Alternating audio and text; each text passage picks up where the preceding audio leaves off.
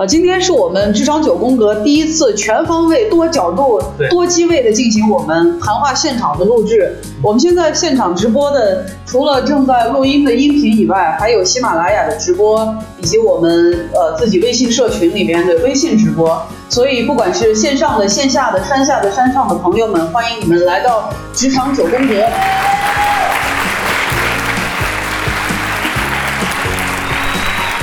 今天呢，我们也为职场人，尤其是职场里面专门从事人力资源这个方向的朋友们，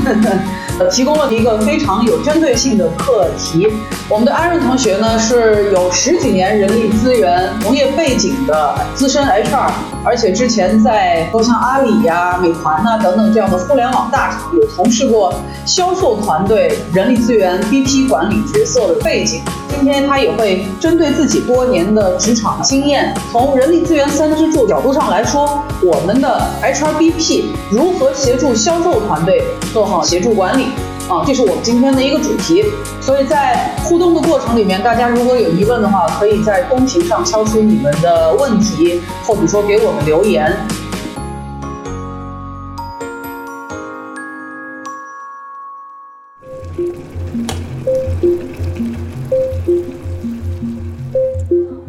欢迎收听《职场九宫格》，带你体会人生百味，玩转职场不累。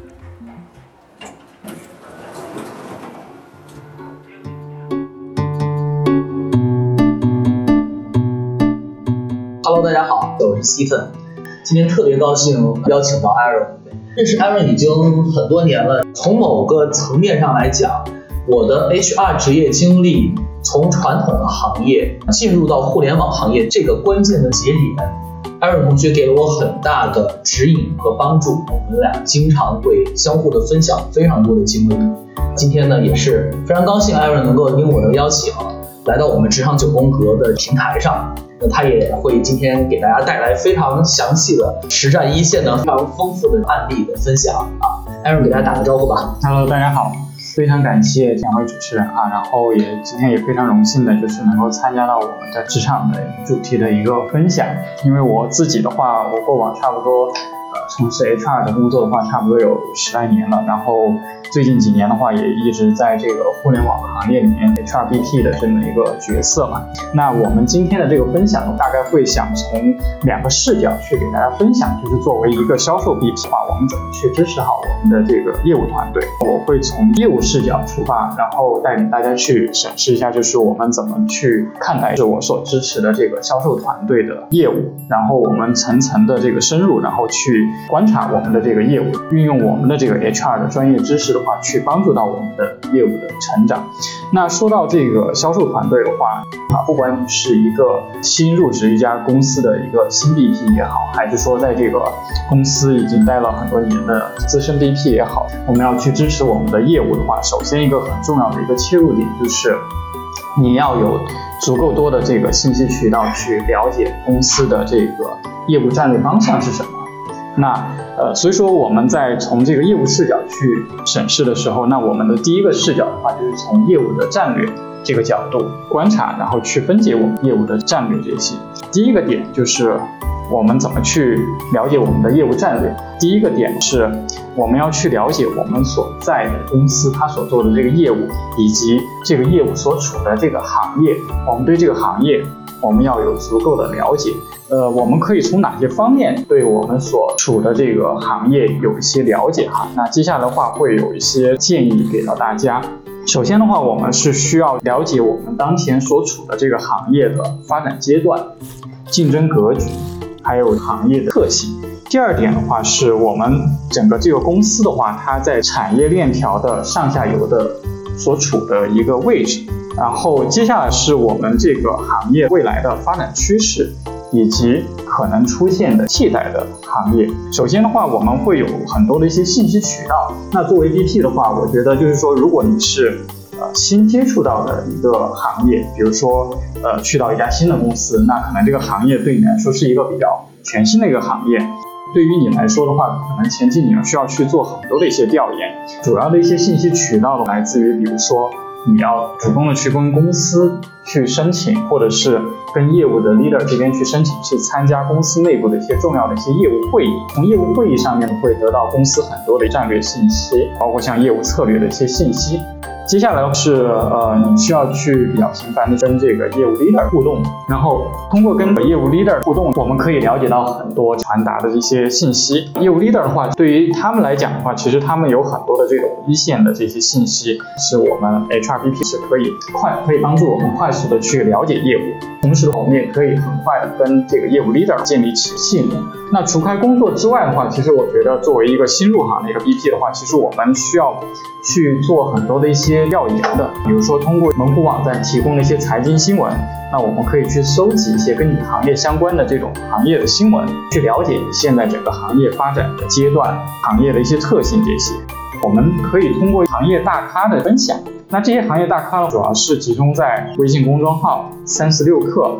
虎嗅。或者是商业评商品杂志，比如说像《哈佛商业评论》上面，我们经常可以会看到一些相关行业的评论啊，这些还有分析的一些文章。这些行业大咖对你所处的这个行业的分析的话，是非常的深入和透彻的。那对于我们一个新入行的 HR 来讲的话，可以帮助你很快速的了解这个行业的整体发展。还有的话就是，如果有余力有精力的话，我们可以翻看一些。咨询公司或者是一些证券公司他们的研究报告。其实我我我最近会看一些这种宏观经济方面的新闻，同时我们 HRB 也会有一些工具帮助我们做这种行业的这种分析。公司可能会有相应的战略的一些部门来做这种呃行业的分析。如果作为 HRBP，我们有这样的一些资源和渠道，能够去了解到这些信息的话，那当然是最好的。我如果没有这种条件的话，我们可以自己去利用这些分析模型的一些框架，帮助我们了解我们的这个行业和这些竞争。比如说，像战略管理里面有一个比较常用的工具叫 PEST 分析的模型，可以帮助我们分析我们的这个行业的宏观环境。那还有的话，波特的价值链分析模型。这个可以帮助我们去认清、分析我们公司所处的行业的价值链的位置，这是我们第一点。也就是说，我们公司所处的这个行业这一块，我们有什么样的一些工具，有什么样的一些渠道，有什么样的一些资源，可以帮助我们 HRBP 了解。当然，我们其实最好的这个信息来源的话，就是我们去跟业务同学，尤其是业务 leader 的最直接的沟通和交流。为什么要给大家分享去了解行业这一趴哈？不管你是带销售团队的 BP 也好，还是说带研发团队的 BP 也好，向外看行业，看我们的竞对是怎么做的，我觉得这是我们必须要去做的一个事情。因为我们之前也跟另外的一些同行的 HR 做过沟通，关于呃 BP 的角色，他需要主动的去链接到业务组织，包括您谈到的要去主主动的去参加一些业务会议，向他们去取经去学习，然后去参加一些培训。那么在业务端的培训这这一块，因为我们其实曾经了解到，有的公司它的业务组织、它的销售团队，它可能。觉得说我们培训我们业务的事情，你 HR 来听，他可能会被拒在外面。嗯，不知道像这样的情况会不会普遍的存在于业务组织对于 HR 是否应该要去听他们的培训这件事情？因为 HRBP 这这个体系的话，其实在国内已经推行了蛮长一段时间了，就是大家可能都觉得 HRBP 是一个很好的一个方向，HR 要去懂业务。在国内的话，其实也有很多的这种呼声，而且包括现在很多企业当前还处在六大模块的这种比较传统传统模式。不管是老板也好，还是说 HR 一把手也好，有这样的意识去转型，但是在转型过程当中，肯定会遇到的问题之一，就是业务不太理解你 HR 来参加我们的会议或者参加我们的培训到底是想干嘛。所以说，在企业转型初期，我们的 HRBP，尤其是我们的小 BP 同学，被业务拒之门外，就是一些重要的会议被拒之门外，它其实是一个很常见的现象。那我觉得对于这种。现象的话，我觉得大家也不用去焦虑。一个企业，它在 HRBP 的这种三支柱机制机制在落地的过程当中，肯定会有一个接纳的一个过程。传统大家可能对 HR 的印象是，比如说去招人啊，或者是去处理工资社保啊这种，对，会比较刻板印象。那我们在转型的过程当中的话，必然会有一个漫长的过程，就是他们接纳，就是 HRBP 需要去懂业务，去了解业务。那在这个过程当中，如果我们遇到的话，我们也不用去跟业务去急什么的。其实我们可以通过更高层一点的说 HR 的一把手跟业务的一把手的这种沟通和磨合。先让 leader 层面慢慢去接受，它未来会慢慢的融入到我们的这个业务当中，然后让我们更高阶的 HR leader 帮我们去打开这条通路。对，这个绝对不是我们一个很基层的一个 BP 能够通过自己的方式能够去打通的。高层他们要达成这样的一致，然后再往下层的这种，比如说二三级管理层的。帮他们去打通这种在认知层面上面的呃达成共识这种刻板印象，对，然后呃那其实可以通过比如说 HR 一把手在业务的 leader 会上去给大家去做一些宣贯这些哈，让大家有这方面的一些意识。那另外一方面的话，那我觉得对于传统的这 BP 的这种转型的话，在在这个过程当中遇到这种悲剧的话，那我觉得作为 BP 自己需要有一个呃动力，就是。我不再是传统的 BP 了，我不能再坚守着我以前的人力资源几大模块的需要有一个坚强的心。对，需要有一个信念，就是以前的东西我可能得慢慢的去放下，然后同时的话，我需要去在短时间内大量的补齐在业务方面知识欠缺的这么一个短板。那这个过程的话，就是刚才我给大家提到的，你可能真的需要去大量的去阅读，大量的跟我们的 top 销售业务 leader 去沟通，去跟他们混熟。对吧？然后让他们看到你在努力的想去了解业务东西，然后也有再去，比如说去跟我们的这个一线销售去陪访，让他们看到其实你是有改变的，你也是想更进一步的去贴近我们的业务的，所以这是需要一个慢慢改变的一个过程。其实我觉得，就是对于我们的 BP 来讲，在公司的这种三支柱转型的这种初期，如果遇到就之前我们提到这种情况的话，我觉得一定要保持一个比较很强的内心。对，然后第二个话就是真的需要去尽快去补齐在业务这一块的一些短板。那通过刚才给大家提到的一些渠道啊，我们尽快去补齐这些。如果有一天你能做到，就是说我能够，比如说我在参加业务的会的时候，他们的一些术语，对吧？一些什么缩写的一些英文缩写或者一些术语，就像参加我们平常的 HR 会议上面，我们会有很多什么 CMB 啊、什么 ER 这些 BP 的时候，跟他们讲到。业务就会问我什么是 ER，什么是 CMB，他们也一样会很迷茫。那如果我们的 BP 有一天能做到，就是参加他们业务会的时候，对这些短语都我都能很熟悉了，那我觉得你至少做到了就是 HRBP 的入门的基本的一个达到了一个最基本的一个要求。那第二个的话就是你能够有勇气去跟我们的业务的 sales，或者是去跟我们的业务 leader 很自信的去跟他们去做一些业务方面的一些交流，或者是抛出你自己在业务方面的一些观点的话，那我觉得这是一个很大的一个进步。那我相信在这个阶段的话，他们会对你有一个很很不一样的一个认知，也会对你有一个很好的一个接纳啊，然后这样一个改变，我觉得是做到了第一步吧。哎，Aaron，其实你刚刚谈到了很大的一个问题，如何去跟 sales 的团队去沟通？因为销售团队不管是在什么行业、什么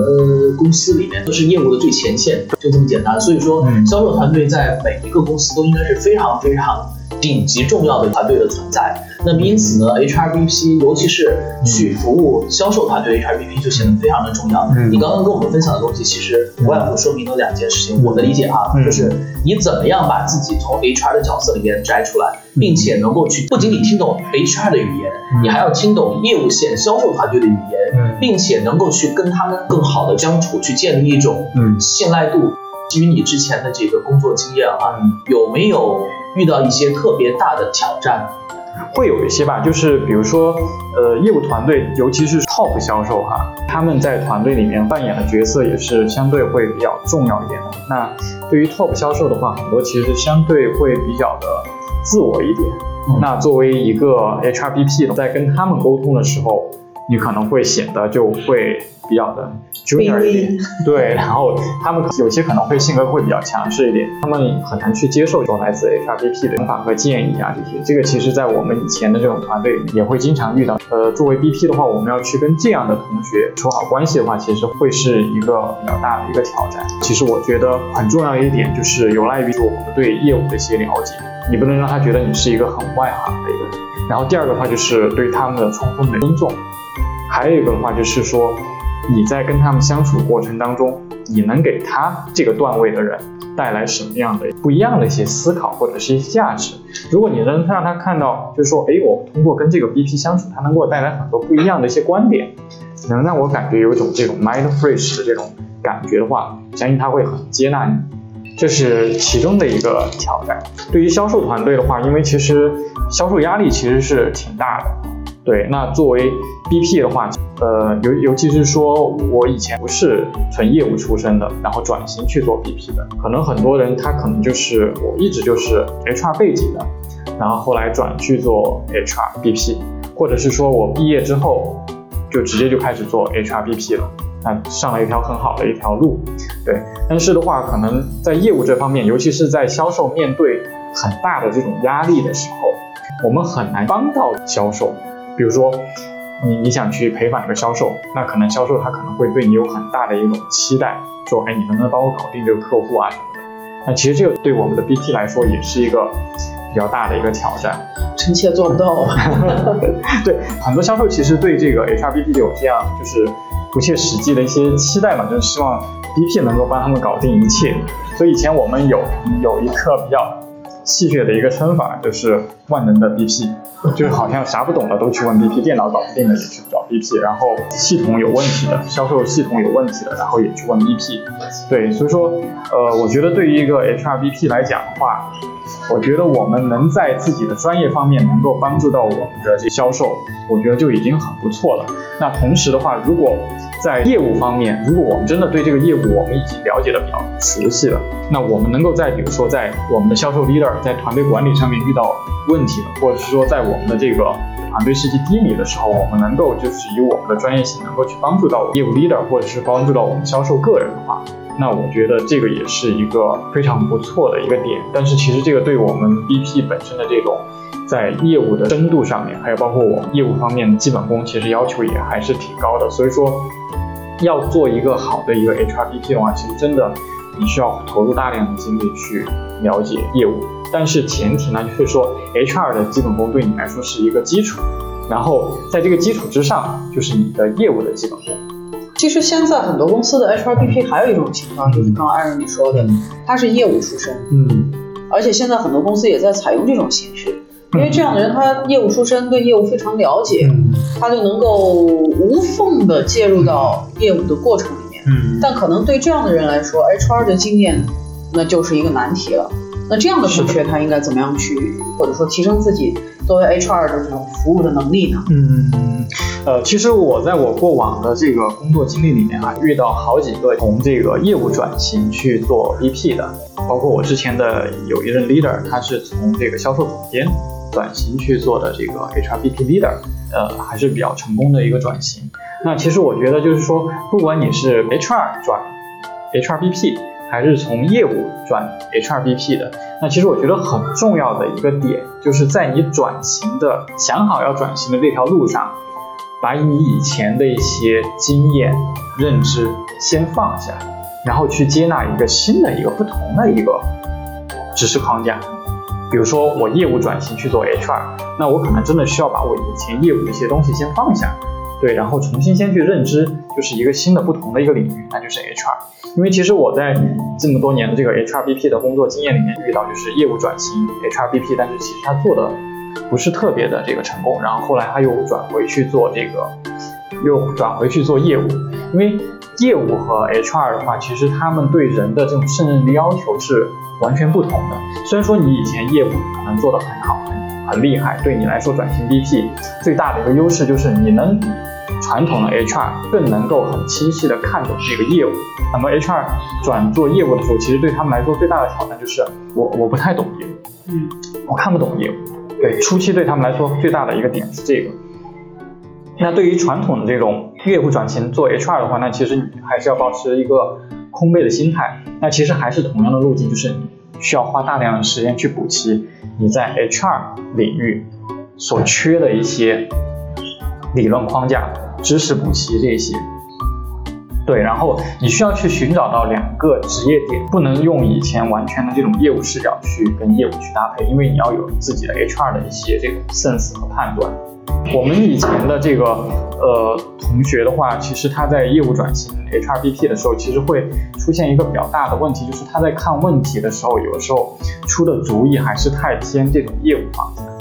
对，但是的话，对于业务同学来讲的话，可能他们觉得就是说你能想到的，我也能也能想到，但是其实我希望你能从 HR 的视角帮我去审视一下这个问题。对，那对于我们来讲的话，同样也有存在的就是这种认知的局限，就是我们可能仅仅仅仅可能会从 HR 的角度去看待一些问题，但是很难能理解到业务它是怎么去看的。所以这个的话，其实都有局限性。对，所以说的话，我觉得不管你是哪一种转型，你都需要放下过去的知识、一些这个经验的这固有思维的一些惯式，放空，然后让自己就是融入到。另外一个职业里面，比如说从销售转型 HR，那可能我先放空，然后体验一段时间做 HR 到底是什么样的一个感觉。尤其是你比如说做业务的时间越长的话，过往的一些思维的一些惯性的话，越有可能会从事故去转型去做一个 HR 的一个，就是一个绊脚石吧。所以说，我觉得话需要去进行去先放空。对，然后第二个的话就是说，呃，业务转型 HR 的话，其实，呃，对公司的这个人力资源管理的这个体系的话，是一个很大的一个挑战。就是说，你要有比较完善的这个 HR 的这种培养机制，然后才能帮助到转型的这个能够很好、很快速的成长。但是对于销售团队来说，他其实人还是比较有特点的。比如说，销售团队的人。他会比较强势，比较注重结果，甚至有的时候就是他要求高效的去解决问题，甚至说就像你刚说的，销售业绩好的团队其实还是蛮牛的。对公司来说，我就是挣钱的人，是我挣钱养你们的。所以对于我们做销售团队的 HRBP 来说，他们应该具备一些什么样的思维模式，或者说具备一些什么样的性格特点呢？你要有很强的亲和力和共情的这种能力，对，然后要有很强的这个同理心，对，你要去理解当前你的业务的 partner 他所遇到的这些困难，然后你要能够很强帮他解决问题的一个能力，对，所以解决问题的能力其实也很重要。然后第三一点的话，就是说我们要有很强的执行力，就像我们销售一样，他们有很强的这种执行力。那对于 HRBP 来讲的话，我们同样的要有执行力。呃，接下来的话是快速学习能力。对这一块的话，其实销售团队也同样有这个胜任力的一个要求，就是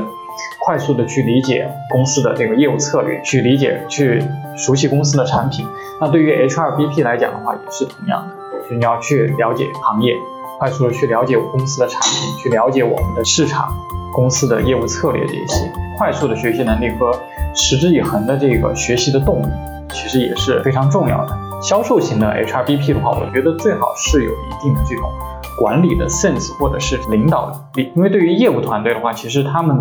对管理 sense 和 leadership 这一块要求会比较高一些，而且其实对于他们来讲都是有比较高的这种情商。所以说，如果我们的 HRBP 有比较好的这种管理 sense 和这个 leadership 的话，其实在这个业务团队里面也是有一个比较好的优势。那其他的话，可能就是你的人际的影响力。这块其实人际影响力其实也是蛮重要的，因为你在团队里的话，如果对于一个 HRBP，你你对于这种销售团队你都不能形成一个影响力和这种凝聚力的话，那其实我觉得这个 HRBP 它的这个这个个人魅力其实是比较欠缺。哎，那从这个角度来讲的话，我们如果是去招聘一个服务销售组织的 HRBP，在看候选人的时候，嗯，我们是不是更加偏向于去找这种？社交牛逼、社交牛逼的人，而不是去找一个社恐的人，会有这样的偏好吗？因为他毕竟需要有更多的可能性去建立跟销售人员的这种人际链接。其实我觉得他这个倒跟善于社交或者不善于社交，我觉得没有什么太大的关联。因为销售它本身就是一个非常强社交的一个就是人群，所以对于 HR 来讲，如果你是一个很善于社交的，那那当然最好，因为。人嘛都喜欢跟自己相似的人。那如果你就是一个很外向，对吧？很很很这种很喜欢 social 的这种人的话，那你可以很快的去贴近销售。那如果你是一个比如说偏内向一点，对吧？不善于社交的，那其实也没有问题，只要你的这个 HR sense 很强，你的学习能力很强，但你不是那种过于孤僻的那种，或者是很难跟别人打交道的这种人，我觉得其实也可以。对，所以说其实我觉得对于这个跟这个性格特质内向外向，其实我觉得呃去做销售型的 HRBP，我觉得都都还是可以的。对，所以说大家不用再纠结于就是说我性格比较内向，是不是我不太适合销售团队？我觉得不是。嗯，对，只要你的专业能力能够被销售团队给认可，其实你跟销售在一起共事的话，我觉得会是一件很开心的事情。对，因为销售其实他们本来就是一个很很主动的人群。对，其实说到这儿，我有点感想。嗯我在刚刚开始工作没有做猎头的时候，做过一段时间，呃，类似于销售的这种角色。嗯。那当时我们公司的 HR 呢，虽然说那个时候还没有定性的说是什么 HRBP 啊这种三支柱的模型，没有这么专业。嗯。呃，但是因为公司规模不大，所以我们的 HR 呢就是什么什么都管，嗯。又要算工资，什么真的是天下之大，没有不需要他的地方。嗯。但是在这种情况下，我们作为销售业务团队，嗯。看当时的 HR，我们会觉得很挑剔，或者说我们会觉得很看不上的几种类型呢，就是第一个高高在上，就你作为 HR，你跟业务团队，尤其是销售团队的员工去沟通的时候，或者说当业务的同事有求于他的时候，总是一副很高高在上的样子。第二个就是非常的不自律，没有榜样作用的。嗯就比如说我们每天上班的时间是，比如说早晨九点钟到晚上，说实话是六点钟下班，但是嗯很多时候都要加班。嗯但是人家呢，呃，基本上每个星期都要迟到，哎，对，人家要迟到，而且有的时候下班比我们还早，嗯所以我们就会觉得这样的 HR 会让我们很不爽。嗯那从第三个点来说呢，就是让他解决什么事儿吧，磨磨唧唧的没效果，推不下去。比如说我团队我需要人，他招不到人，嗯。那招到的人，员工培训啊各方面的支持他又不管，嗯所以就会觉得这三类的 HR 对于我们业务团队来说是很难以去接受的人。嗯。所以如果按照我们现在 HRBP 的这种概念算下来的话，嗯。那我觉得第一类就是高高在上，那就是还没有摆清楚自己从传统 HR 的角色转到 HRBP 这个角色上面该有的嗯。姿态，或者说该有的这种沟通的心态。嗯。第二种呢，我觉得就是，我觉得是属于职业素养有问题，那不是说业务 HR 的专业能力。那第三种呢，也是属于，呃，他即便是以前做了其他的业务，但是他的人力资源的一些基本的知识嗯是匮乏的。嗯这样说完以后，我确实觉得销售团队的 HR，他需要有销售团队的这种热情嗯和好学，嗯但同样又需要有 HR 的这种耐性嗯和比较有效的人力资源方面的一些知识去解决他的问题。嗯所以这样听下来，尤其是销售团队的 HR、HRBP 嗯还是挺考验人的。呃，我举个例子吧，就是嗯因为对于一个 HRBP 的话，在传统企业里面啊，一般你是跟业务的 leader 去搭档的。那这个业务 leader 的角色有可能是比如说一个区域经理，或者是说一个 BU 的销售总监这么一个角色。那对于这样规模的团队的话，一个团队可能就搭配那么几个 BP，所以我们一个 BP 的话，基本上是服务的是上百号人。多一点的可能就是两百号人，对，两两三百号人，少一点的差不多也是一百多号人。那在这一百多号人里面，其实大家也是把你当成了一个标杆榜样来看的。所以对于一个 HRBP 来讲的话，我觉得从这种个性品质上来讲的话，我觉得很重要一点就是你在团队里面要 lead by example。嗯因为你要去推动很多的 HR 政策的落地，你要去就是说跟我们的这种 sales 建立起信任，对吧？那如果你自己都不太遵守销售团队的一些规则，比如说销售团队其实是很强调纪律的，结果你自己又是一个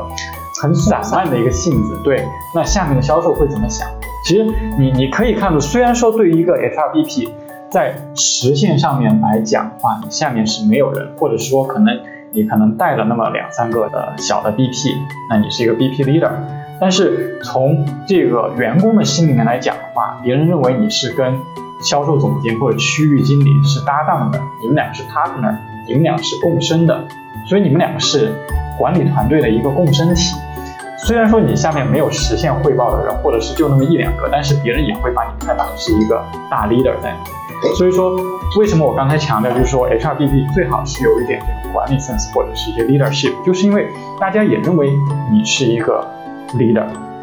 而且是一个大家长的一个角色。所以说的话，lead by example 这一点的话，其实对于我们的 HRBP，我觉得是一个非常重要的，就是你在团队里面，你自己得是一个团队榜样的这么一个角色。所以说这一点的话，我觉得就是刚才 Grace 提到的这几种类型，其实你说这几种类型换了别的角色，比如说财务，或者是行政，或者什么别的角色，在公司里面一样的是不会受欢迎的。嗯，对。哎，那还有一点哈，举个例子，嗯，呃，在销售团队里面有一个 top sales，他的业业绩真的很好，嗯但是呢，就是日常有一些散漫，嗯比如说经常迟到啊，嗯或者是上班时间，呃，有的时候会心不在焉，或者说，嗯，会有一些不符合公司嗯行政管理规则的一些行为。那因为他的业绩好啊，他老板也不会过多的去约束他，嗯因为销售团队很多都是这样，只要你业绩好，我就对你的这个宽容度、忍让度就会更大。但我们作为 HR 来说，虽然说要去理解业务团队嗯他业绩好的目标，并且去认可他，但从另外一个企业管理的规则上来说，嗯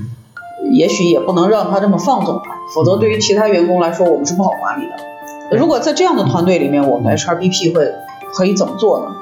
呃，我觉得对于这样的同学的话，其实这种并不少见，尤其是说他的业绩，比如说他呢，他的业绩能占到团队，比如说百分之三十以上的。回到以前，比如说我们一个小组，我们一个小组十几个人，我们有些销售他一个人能扛一个小组百分之五十到百分之六十的业绩，那其他的感觉就都有点像打酱油的这种角色。嗯，对，所以他在团队里面相对来讲，主管也不能拿他怎么样的这种。就牛逼一些。对对，会比较牛逼一点。但是这种同学的话，毕竟是少数，因为呃，其实你说作为职场人来讲的话，呃，你太过于这种锋芒的话，大家都知道枪打出头鸟，哪怕你是团队和我们销售，你有一天也总会成为这种团队的这种眼中钉的。所以说，销售其实是很聪明的一群，所以说他们一般不会说在团队里面表现的太过。当然，这种呃极少数的这种情况其实也是有的。那这种人的话，其实在团队里面属于一个呃比较破坏团队的这种氛围的这么一种人，就是我因为我业绩好，所以说我在团队里面我可以目无往返。嗯那这样的话，其实对于团队的这种规则的这种破坏的话，其实是相当有破坏力的。那作为 HRBP 来讲的话，我觉得如果发现这种情况的话，我觉得需要去跟他的直接主管或者是上级主管都要保持密切的沟通。那再加上就是说这种这种 top 销售级别的话，那他在更高层眼领导的眼里的话，也绝对是一个就是说很很很明星化的一个员工。所以说的话，我们也需要去跟更高层一点的领导都要保持同步，就是说让他们就是说对这个员工的一个状态，还有包括从 HR 的角度来看待，就是说这个员工他如果长期在团队这样放纵自己，对团队的杀伤力是怎么样的？我们要让他看到就是这种负面的这种不好的一些影响。那对于这种员工的话，当然我们是希望这个员工他能够去改变，对吧？然后能够就是在团队里面还是能够。呃以身作则从，对 对，从良，以身作则。所以对于这些员工的话，我们的策略的话，其实可能还是以开导、引导为主。但是如果这个员工就是属于那种顽固不化的这种人的话，那我相信总有一天，HR 不提出要把这个人给替换掉的话，业务 leader 总晚早晚有一天也会就是把他给替换掉。那其实对于这种人的话，呃，在大厂啊。哪一家我不清，就是说他们也会对这样的员工的话会有一些划分。那对于那种业绩好，但是呢价值观不正的这种员工的话，他们给这种员工的一个比较形象一点的这种称谓叫野狗。对 对，就是这种团队里面的这种呃破坏分子。对，就是我 叫哈士奇。然后对对于这种员工的话，其实是他们的策略就是一定会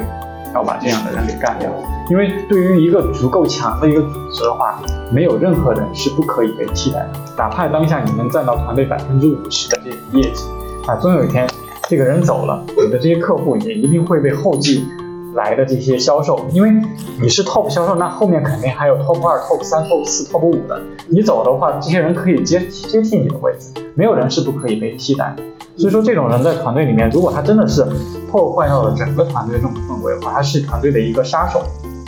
而不是团队的一个明星了。就这种人的话，我觉得如果他自己不肯去改变，公司不可能是去为他去改变规则，重新设计游戏规则，也不可能说在大多数人对他都有抱怨不满的时候，我们还去对他进行包容。所以说这种同学的话，我觉得，呃，作为 HRBP，我们也算是一个政委吧，我们可以去开化和引导他。嗯但是如果佛不渡人，我们渡不了这种人的话，那就只有让他自己多福了。在一定影响力比较坏的一定情况下，公司包括团队也会采取一些雷霆手段。嗯那该淘汰的就淘汰掉，哪怕他业绩再好。但是这样的人，如果把他弄出去的话，真的是外边有好多其他的竞争公司，还是对得去捡捡这样的便宜呢。啊所以说，我们提前的话，我们是要做好就是预防准备的，包括他的这些客户的话，嗯。我们可能在他走之前的话，我们要去做好各种的这种预案的，嗯。就是说让他走之前的话，把公司的这种损失降到最小嘛。嗯。对，但是我们是不希望就是说出现这样一个局面，因为这样一个局面的话，对于公司来讲是一个双输的一个局面。那双赢的一个局面的话，就是这个员工他能够改变他在公司里面的这种行为态度这些，同时的话，他能够继续，他能够认可我们给他指出来他的一些不足之处，然后同时的话，他能够继续为公司就是服务，这是一个双赢的局面。刚才说的这个是一个双输的一个局局面，是我们呃双方其实都不希望看到的。我觉得作为一个 top 销售，他应该也是一个非常非常聪明的一个人，他应该也能够有这方面的一些自我认知。本期节目到此结束，感谢您的关注。如果您期望得到更多职场干货或者更多相关话题的探讨，请添加节目下方微信号“职场九宫格”，带给你不一样的精彩职场和生活。